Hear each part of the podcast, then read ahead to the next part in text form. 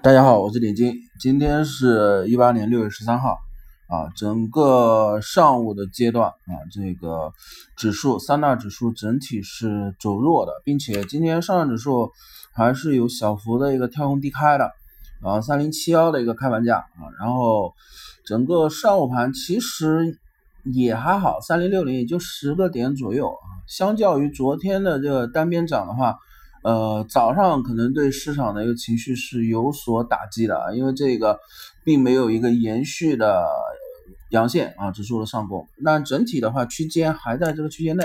啊，也没有什么一个太大的变化，所以指数还是偏清淡。那么上创业板的话，我们先说这创业板，创业板昨天是最高触及到了呃幺七幺五啊。距离我们昨天给的那个判断幺七三五会略微差了二十个点啊，这个，然后今天的话是这样，今天如果创业板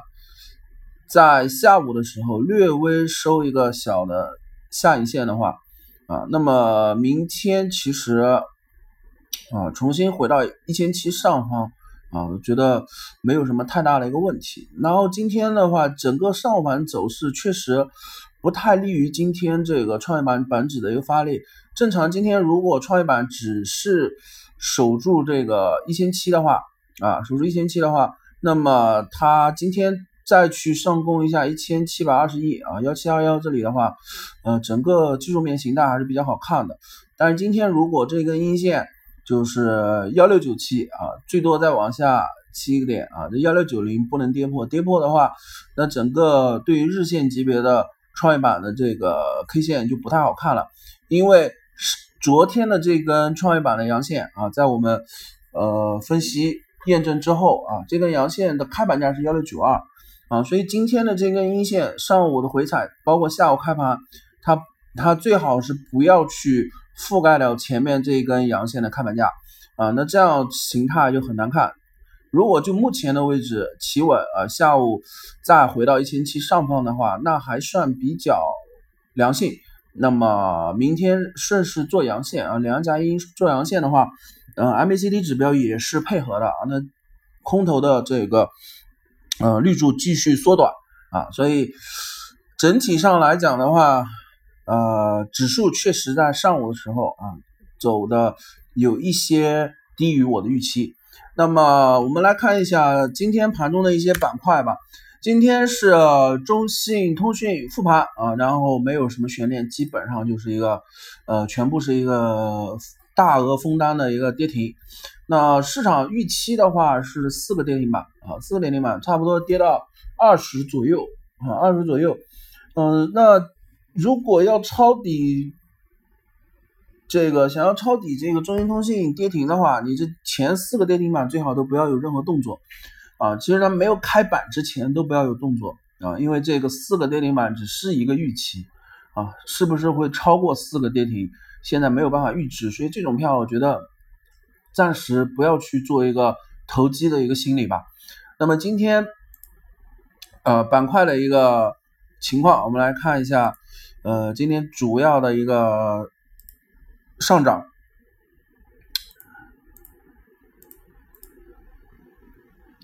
还是说钢铁啊、海南啊，还是维持一些强势，但是受到早间这个指数情绪的走弱啊，整个板块也是一个冲高回落的情况。但是钢铁在我们昨天也提到了，就类似于有色啊，今天是美联储加息，那么这个加息的情况下啊，之后我们理由已经解释过了啊，那么在。呃，明天美元如果走软的情况下啊，大概率是美元走软，那对有色以及呃黄金类的啊、稀有金属类的啊、贵金属类的呃相关类的个股的话，可能会有一个比较好的一个支撑。那今天的话，钢铁整整个的热点其实是比较涣散的，没有什么热点，包括赛马概念啊，这个体育啊，明天就世界杯了啊，明天世界杯开幕，并没有什么更好的一个表现。然后芯片的话，其他的个股反而是，呃，虽然中信通讯是呃跌停，但是其他相关的股票还是，呃，这个板块类的股票在今天整体还是有所上涨的，但是涨幅基本不大，在一个点到两个点左右。那怎么解读？啊，这板块里面出了一个利空啊，利空现在开板之后利空兑现呃，我们在昨天里面提到的这个四维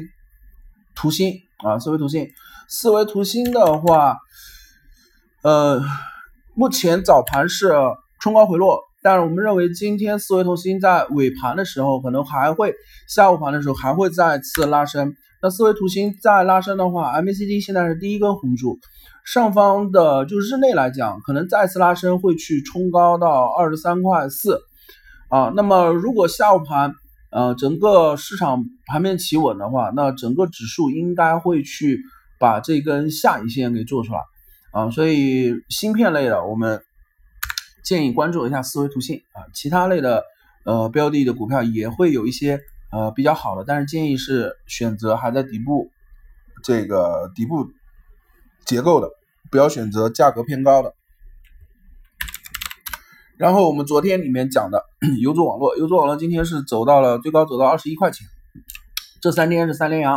啊。然后基本上在我们的音频里面讲的这个时间点的时候，游族网络你现在应该是浮盈的状态。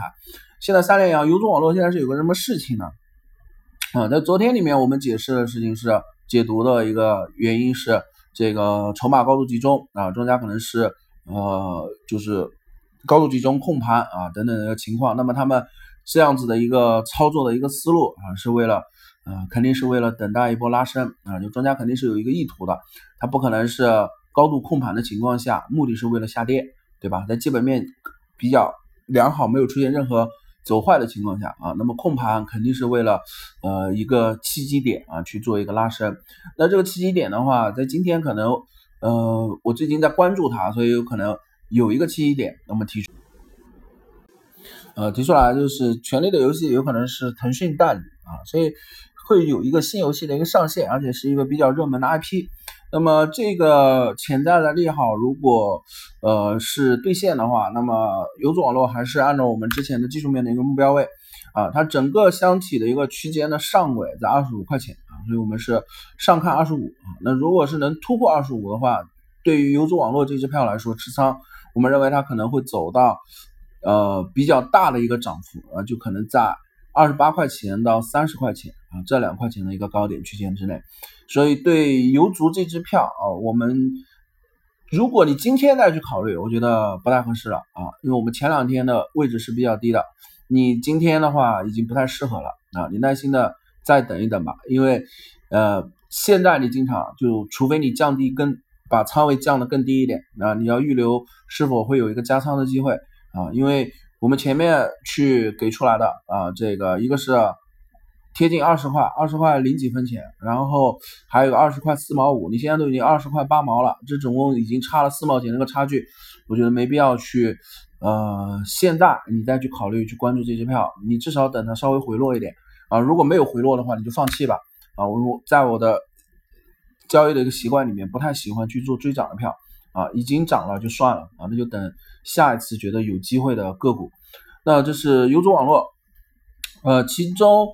其他类的整个热点啊，其实我认为今天是没有什么太多可以去点评的，因为今天整体的指数确实呃比较平偏平淡，而且是很弱，呃，包括市场的情绪没有太多的一个做多的热情，赚钱效应很低吧，很差吧。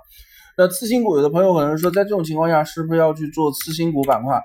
次新股、新股与次新股的话，整体的次新股板块的一个指数的一个走势啊，其实对我来讲，我来讲的话是不太看好它了，因为目前次新股的这个